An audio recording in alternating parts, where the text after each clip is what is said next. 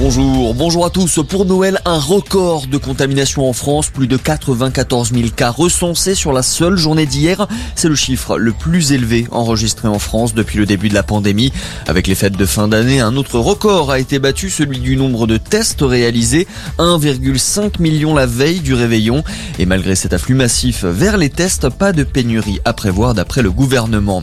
Pendant ce temps, les chiffres s'affolent. Au Royaume-Uni, près de 120 000 cas ont été enregistrés lors de ces dernières 24 heures outre-Manche. Le nombre d'hospitalisations commence à fortement augmenter, notamment à Londres.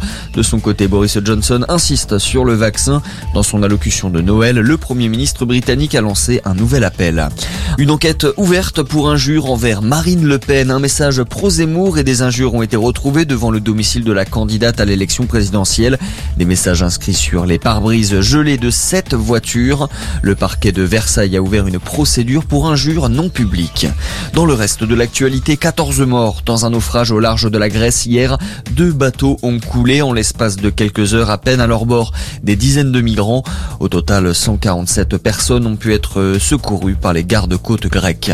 Humilité et tendresse, c'est le message que le pape François a fait passer aux catholiques du monde entier lors de sa traditionnelle messe de Noël.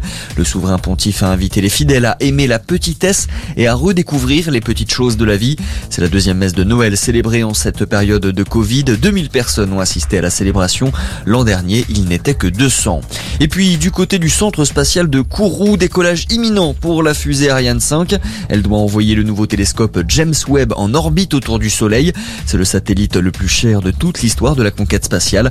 Il servira à rechercher et prendre en photo des exoplanètes, des planètes semblables à la Terre sur lesquelles la vie pourrait apparaître. Le décollage est prévu pour ce midi. Merci de nous avoir choisi. Passez une excellente matinée.